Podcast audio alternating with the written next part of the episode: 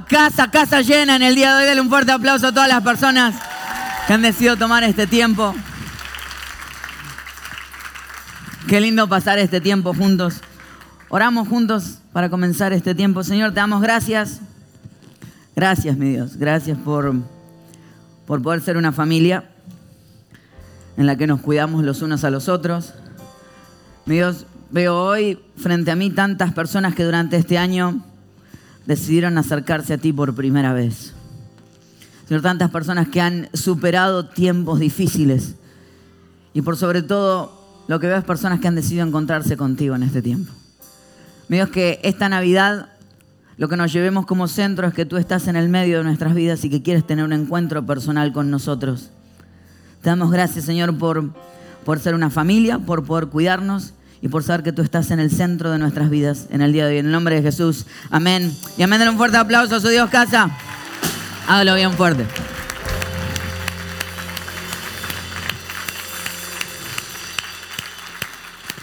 Quiero invitarte a que puedas tomar asiento mientras te vas sentando. Le decís al de la derecha, feliz Navidad. Y al de la izquierda, qué lindo estás.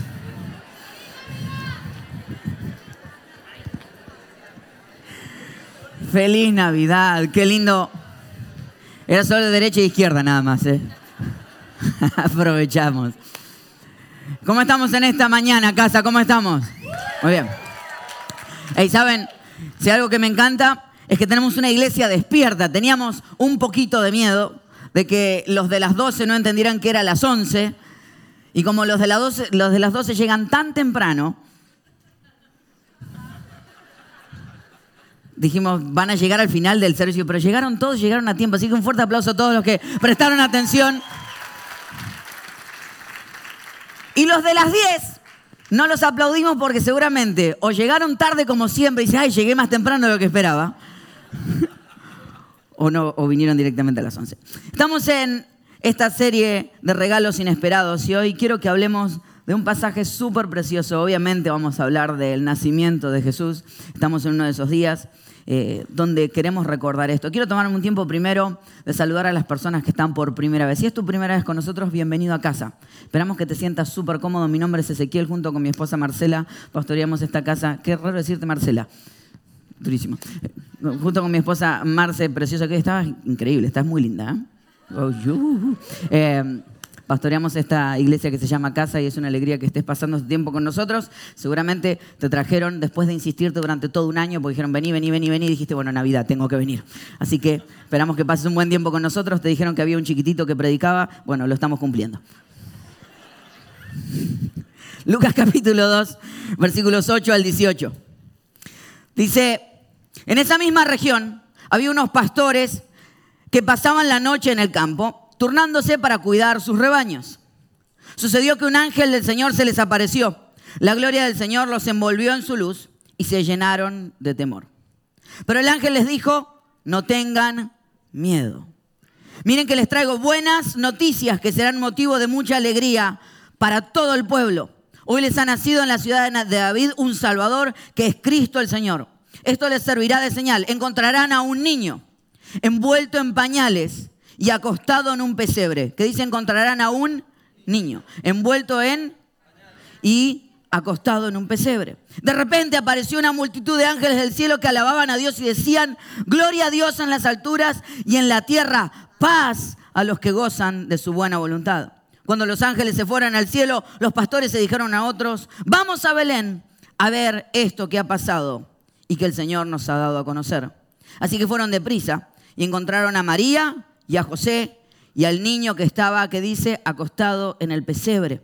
Cuando vieron al niño, contaron todo lo que les habían dicho acerca de él. Quiero hablarte de hoy, por los próximos minutos, sobre este tema que se llama No es lo que esperaba. No es lo que esperaba. No sé si alguna vez la vida te sorprendió con algo que esperabas que fuera de una manera y fue de una manera totalmente distinta.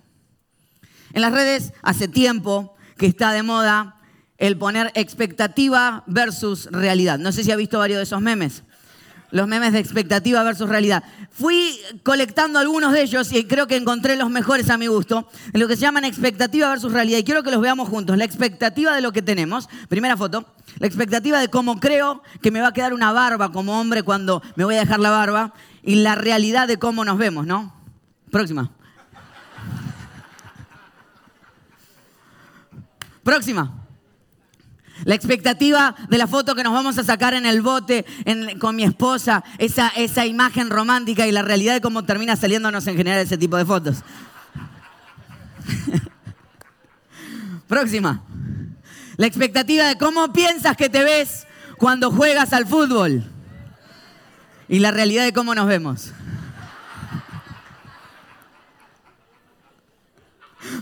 próximo.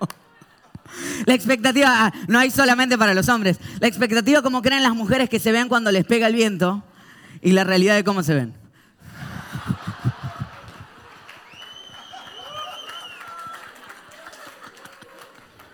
Próximo. A ver. La expectativa de cómo creemos que nos vemos los argentinos. Ah. y la realidad de la vida.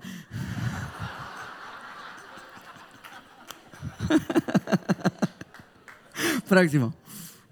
La expectativa, no sé si alguna vez le pasó, a mí me pasó, de poder saltar a una piscina hacia atrás y creer cómo uno va a caer en el agua y la realidad de cómo nos va.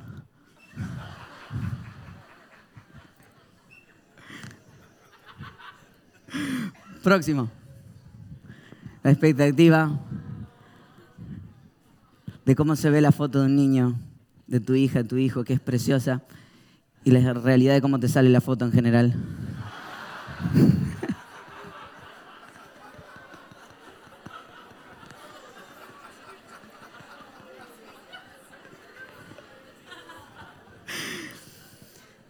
Y por último, la expectativa de lo que el pueblo de Israel esperaba de un Salvador. Próxima foto. la expectativa que el pueblo tenía de lo que iba a ser el Salvador para ellos y la realidad de lo que recibieron. Sí, suena tierno, pero si como pueblo estás esperando un Salvador y vos esperabas al otro y te aparece un bebé,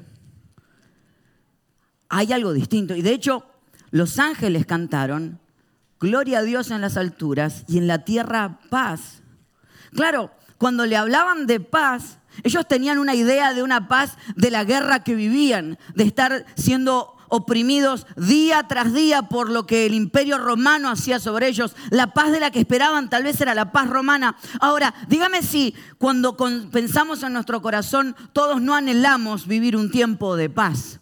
Y todos, si yo les preguntara cosas por las que quisieran orar, y uno dice, bueno, vamos a hacer la oración típica de la mesa de Navidad, hay uno que siempre dice, quiero orar por la paz mundial. ¿Sabía que ninguno de los que estamos aquí presentes ha experimentado nunca lo que es la paz mundial? O sea, dentro de la historia que conocemos, tal vez solamente un 10% de la historia hemos realmente experimentado lo que es estar en paz completamente. El ser humano constantemente está en una guerra, pero no es una guerra externa, es una guerra interna. Porque de hecho, lo hemos dicho varias veces, pero me encanta recordar algo. Hay gente que dice, bueno, ¿por qué Dios no quita todas las guerras del mundo? ¿Por qué Dios no frena todas las guerras que están alrededor del mundo? Es muy sencillo, porque si Dios quita las guerras del mundo, dentro de dos semanas tendríamos las mismas guerras. Porque hasta que no cambie el corazón del hombre, las guerras van a seguir dándose una y otra vez. Tal vez por eso la expectativa era distinta a de dónde proviene realmente la paz. Y quiero darte hoy tres ideas erróneas de donde creemos que realmente la paz proviene cuando en realidad no proviene de esos lugares. Primero, dice versículo 12, esto les servirá de señal. Encontrarán a un niño, diga conmigo un niño, envuelto en pañales y acostado en un pesebre. O sea, hay gente que cree y creemos muchas veces que la paz viene de lo que tenemos. Ahora, los bebés están llenos de potencial, pero son realmente pobres. O sea, si hay algo que un bebé no tiene, es capacidad de tener posesiones. Y de hecho, Jesús cuando se presentó vino como un bebé, no tenía posesiones, nació en un pesebre, en un pesebre suena lindo hoy, pero era un, era un cajón lleno de olor, lleno de paja que habían utilizado para los animales, era un espacio que no era realmente un lugar para que naciera el Salvador. Ahora, la vida de Jesús fue siempre así. Siempre fue una vida de necesidad. De hecho, cuando lo analizamos, Jesús se la pasó pidiendo prestado. Es como ese amigo que tenés. Pidió prestado botes para poder predicar. Le pidió prestado el almuerzo a un niño para poder multiplicarlo. Pidió prestado un burro para poder entrar a una ciudad. Y hasta tuvo que pedir prestada la tumba para devolverla a los tres días. Vivió constantemente de prestado. Qué interesante que él dijo, la paz no proviene de las cosas que tengas, porque de hecho ahí está comprobado que cuanto más tienes, tal vez menos paz experimentas. Y si no, dígame si experimenta paz cuando va al mole en estos días. no, está la gente exacerbadamente enojada. Hay un detalle, si va esta Navidad a comprar, sea usted la persona distinta en ese, en ese mall y en ese lugar a donde va. Trate bien a los empleados, sea un cristiano realmente donde sea donde va. Deje ordenada la ropa si la va a mirar. Pensemos en aquellas personas que en estos días se les, se les pone difícil cada uno de los días. Seamos cristianos de verdad. Hey, realmente el tener no te va a llenar de paz. De hecho, esta semana apareció esta carta, la carta de este niño que se llama Blake. Y Blake le escribió a Santa. Cuando todos creemos que buscamos cosas materiales, Blake pidió algo bien específico. Querido Santa, tuvimos que abandonar la casa. Papá estaba enojado. Nosotros tuvimos que hacer todas las tareas de la casa. Papá obtuvo todo lo que quería. Mamá dijo que era tiempo de irnos y que ella nos llevaría a un lugar seguro donde no tendríamos que estar asustados. Estoy todavía nervioso. No quiero hablar con los otros niños. Santa, ¿vas a venir este año? Porque no tenemos nada aquí. ¿Puedes traerme algunos libros? Un diccionario, un compás y un reloj, por favor. También quiero un muy, muy, muy buen papá. ¿Puedes hacer eso también por mí? Con amor, firma Blake. ¿Se da cuenta? Que hay veces que todo lo material que venimos a pedir nos llena los huecos internos que tenemos en la vida. La carta es la de un niño que escribe desde un shelter para familias con violencia doméstica. Que en Navidad, que en esta época tuvo que abandonar su casa, porque aunque tenía una casa, aunque tenía todo lo materialmente llamado necesario, no tenía una familia mi desafío para tu vida en esta Navidad es que encuentres el potencial de entender que tal vez lo material no es lo que va a llenar tu alma, no es lo que te va a llenar de paz, sino que puedas encontrar paz, entrar paz en los lugares en donde estés.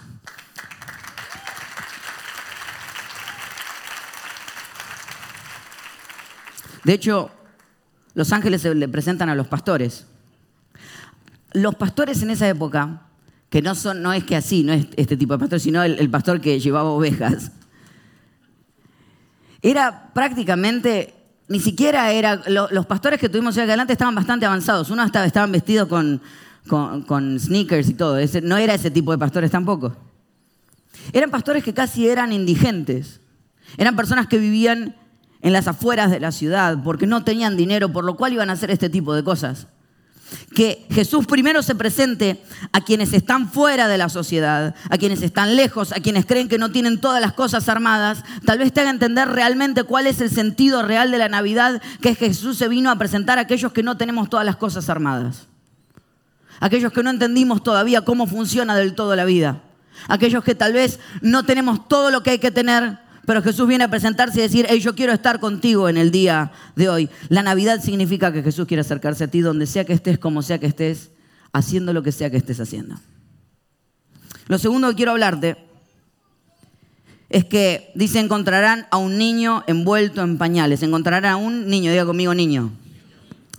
En una sociedad que valora todas las cosas grandes, te vas a dar cuenta que creemos que la paz la encontramos en lo grande y en el ahora. En tener la casa más grande, en tener los espacios más grandes, en tener la iglesia más grande, en tener el pastor más grande. y un bebé está lejos de ser grande. Un bebé está lejos de traer algo grande. Un bebé está lleno de cosas pequeñas. Pero ¿qué tanto poder tiene algo pequeño? Yo tengo unos amigos que siempre dijeron que estaban hartos y aburridos de otros amigos que cuando tenían hijos llenaban su Instagram y su Facebook de fotos de bebés. ¿Tiene uno de esos amigos? Todos tenemos uno de esos amigos. Y los vi quedar embarazados este año. Y ahora los veo poner, están por allá. Y ahora los veo poner constantemente fotos de sus bebés todo el tiempo. ¿Sí o no, Lili? Fotos y fotos de Frida y fotos de Frida y fotos de Frida y fotos de Frida. ¿Qué pasó con mis amigos? ¿Eh? Eran fotos de salir, eran fotos de un, de un bote, ahora fotos de Frida, Frida, Frida. El poder de un bebé, el poder de lo pequeño que te cambia para siempre, dicen. Dios envió la salvación como algo pequeño. Y cada vez que Dios quiso cambiar las cosas en la sociedad, no empezó desde lo grande, sino que empezó desde lo pequeño. Fíjense, cuando tuvo que empezar una revolución, la empezó desde Belén. Belén, la ciudad más pequeña de la tribu de Judá.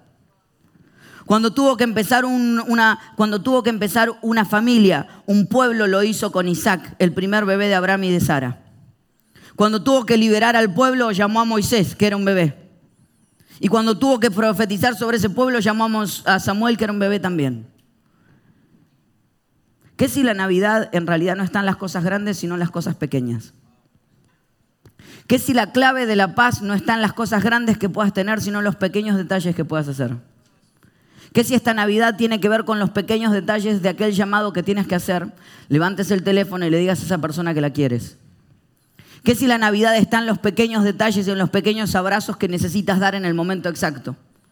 ¿Qué si en realidad no es en los grandes cambios, no es en las grandes cosas, sino que la Navidad esté hecha en los pequeños pasos que puedas hacer? ¿Qué si esta Navidad significa que donde sea que vas al supermercado, tomas el carrito y en vez de dejarlo tirado, lo devuelves al lugar donde los carritos van? Estoy exageradamente práctico hoy. Porque creo que la Navidad cuando se hace exageradamente etérea, cuando está en algo tan abstracto, no nos cambia hoy. Y lo que Jesús vino a hacer no es a simplemente dejarnos vivir de la misma manera, sino a cambiarnos para ser personas nuevas todos los días.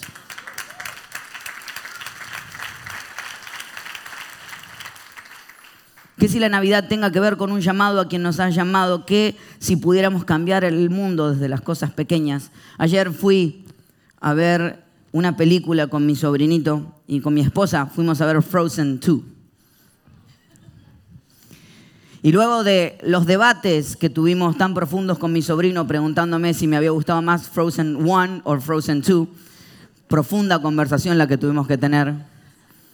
Y luego de cantar juntos las canciones que él me pedía que volviéramos a poner, mentira, el que puso las canciones fui yo. Eh, luego de, de emocionarme porque uno, uno cree uno cree que conforme vas creciendo esas cosas ya no te afectan.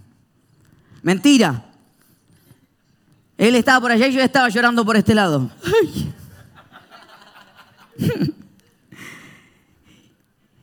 y una frase, en el momento cuando muere Frozen, no mentira. Eh,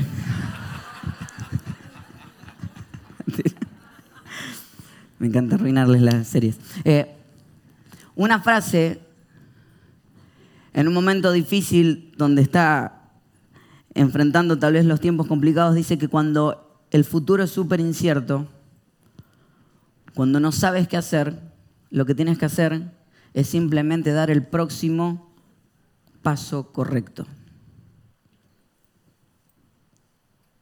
¿De qué se trata esta época en tu vida?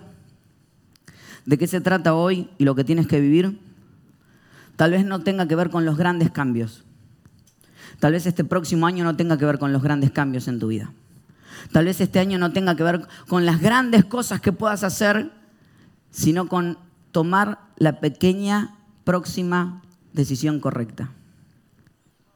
¿Cuál es la próxima decisión correcta que tienes que hacer hoy? ¿Cuál es el pequeño paso por decir, llevo tanto tiempo alejado de lo que debería ser? ¿Sabes qué es lo increíble? Que todo lo que te hace alejado puede empezar a cambiar si hoy simplemente cambias el curso de tu vida un 1%. Los mejores cambios son los del 1%. Los de aquellas personas que deciden, hoy quiero acercarme un poco más al futuro que quiero para mi vida.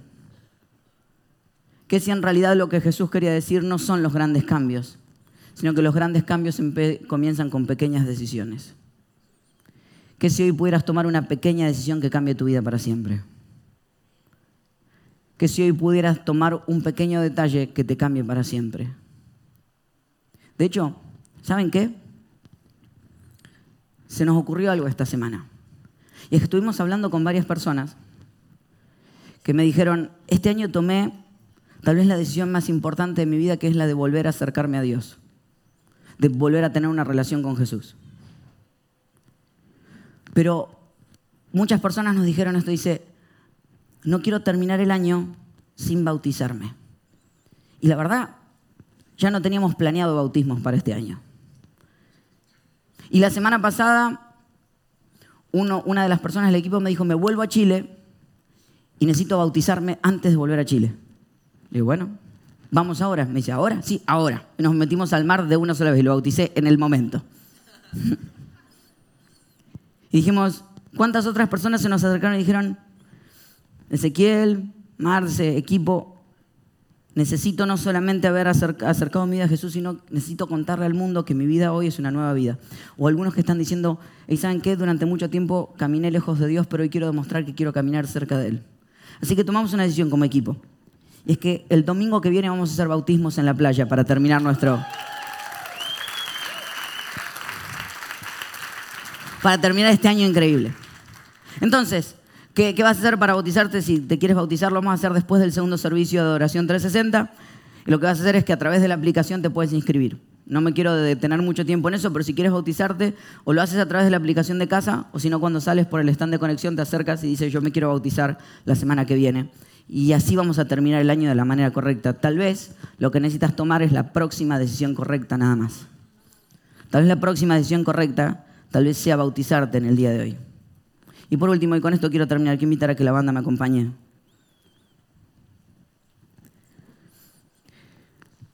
El pueblo de Israel esperaba a alguien que les liberara de una manera específica,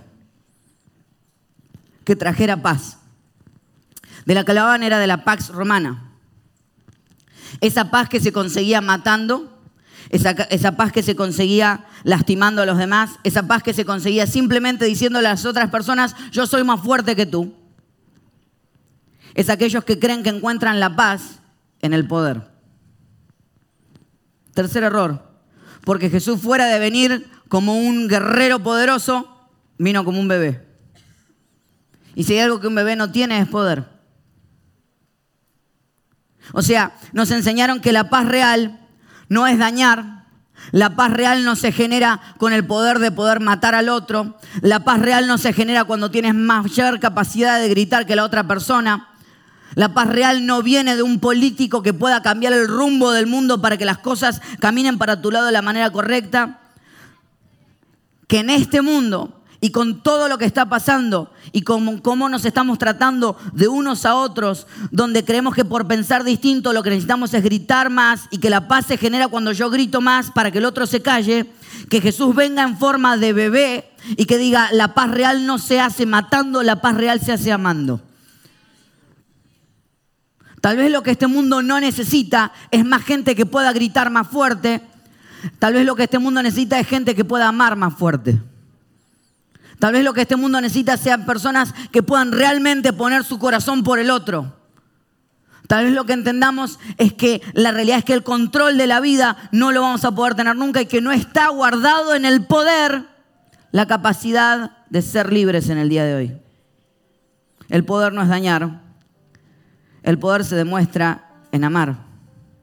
Y creíamos que la paz es la ausencia de los problemas. Hay gente que cree que la paz se experimenta real cuando no tengo más problemas. ¿Hay alguien en este lugar que no tenga ni un solo problema? Levánteme la mano, por favor. Exacto. Entonces no hay manera de experimentar paz. Es que es erróneo creer que la paz es la ausencia de los problemas. Hace poco fuimos junto con mi esposa y unos amigos a, a ver alligators, a ver caimanes. Y una de las cosas que me sorprendió es que estos animales que tienen una boca gigante, que pueden morder, que pueden matar, que, o sea, uno dice, yo nunca me acercaría, de repente cuando estoy caminando veo una tortuga durmiendo arriba de la cabeza del alligator. Y la tortuga como si nada. Y uno como diciendo, sálvenla, pobrecita.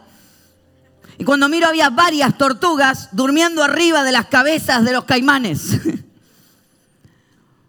Puede ser que el espacio de mayor peligro sea el espacio donde puedas empezar a descansar y experimentar la mayor paz de tu vida. Puede ser que en el momento de mayor peligro sea en realidad donde más experimentes la paz de Dios. Claro, lo que pasaba es que lo que yo no sabía es que los caimanes solamente pueden ver de los ojos para adelante, entonces no pueden ver lo que está arriba de sus cabezas. Puede ser que hoy estés experimentando tal vez la peor tormenta de tu vida. Y en realidad en la peor tormenta de tu vida puedes experimentar la paz de Dios como nunca antes. Le pidieron a varios pintores que dibujaran y demostraran a través de un cuadro qué era la paz. Cómo se vive y experimenta la paz real. Y varias personas dibujaron, unos dibujaron una gran pradera, otros dibujaron simplemente montañas, otros dibujaron la nieve, otros dibujaron una familia, pero hubo un cuadro que fue el ganador y es este cuadro que está en pantalla en este momento. Este fue el cuadro que expresó realmente lo que es la paz y pudo ganar.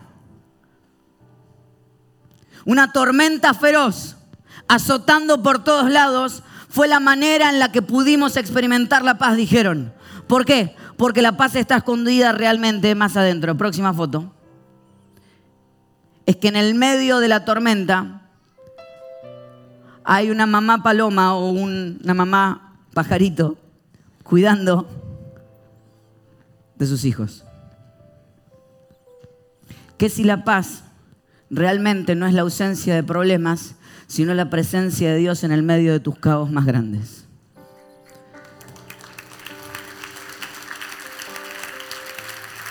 Que si hoy no vengo a mostrarte y a decirte los cuatro pasos para ser libres de tus problemas, sino que vengo a contarte del paso real para tener paz en el medio de tus problemas que si puedes encontrar alrededor personas que han experimentado esto durante toda la vida y han entendido que en el medio del caos parece no haber paz, pero en el medio del caos puedo experimentar la paz como nunca antes. Claro, era un caos. La Navidad era un caos. El nacimiento de Jesús era un caos. Era el Hijo de Dios viniendo a nacer en la tierra, a cambiar la vida para siempre. Y uno dijera, bueno, van a nacer en la mejor clínica, en el mejor lugar. No, estaban desterrados, estaban fuera de su ciudad, estaban lejos, eran inmigrantes. No sé si se puede relacionar de alguna manera con María José. No sé si alguna vez se ha sentido lo que es dejar su país natal. Se sentían fuera de su lugar, no solamente fuera del lugar, en el medio del caos, en el medio de no tener nada de lo que esperaban. Iban a ser Jesús y estaban solos. No podían ni siquiera tener un, aula, un lugarcito, un cuarto donde nacer. Tuvieron que terminar un establo. Suena lindo, suena precioso, lo tenemos en todos los arbolitos de Navidad, pero no lo era. Y yo imagino a José en el medio de esa noche, en la peor de sus crisis, gritando de punta a punta. Aunque lo vemos hoy a José caminando así, yo me lo imagino ¡ah! gritando de punta a punta, diciendo, ¿qué hago? Está todo mal. Fracasé otra vez. Y en el medio de todo el caos, se sintió el llanto de un bebé. Y vieron gloria a Dios en las alturas y se escuchó paz en la tierra para aquellos que entienden que hay una buena voluntad de Dios para con ustedes. En el medio del mayor caos experimentaron la mayor paz. No es como la esperabas, seguramente no, pero es todo lo que necesitabas. Mi desafío para esta Navidad es que no busques tener, que no busques cosas grandes, que no busques el poder, sino que entiendas realmente que la gente mientras buscó la paz en el tener, mientras buscó la paz en el poder hacer, mientras buscó la paz en, las cosas grandes, no la encontró, porque la paz no es las cosas grandes, la paz no es los regalos, la paz no es la magia, la paz no es nada de esas cosas, la paz no tiene que ver con esas cosas, la paz es una sola persona y se llama Jesús. Y habían perdido de vista que la paz estaba en Jesús. Mi desafío para esta vida y para este año y para esta Navidad es que te puedas encontrar con la paz de Jesús. Y tal vez entiendas que no es en las cosas que tengas, sino en las que no tienes que puedes encontrar la paz. Que no es en el medio de, de las cosas grandes, sino que en las pequeñas decisiones vas a encontrar la paz. Y tal vez no sea en la ausencia de problemas, sino en la presencia de Dios en el medio de tus problemas que encuentres la paz como nunca antes. Y que hoy te sientas como esos pajaritos, abrazado por Dios, acompañado y entender de que en el medio de tu caos, en el medio de tu desorden, lo que la Navidad significa es eso, es amor por Dios para tu vida hoy.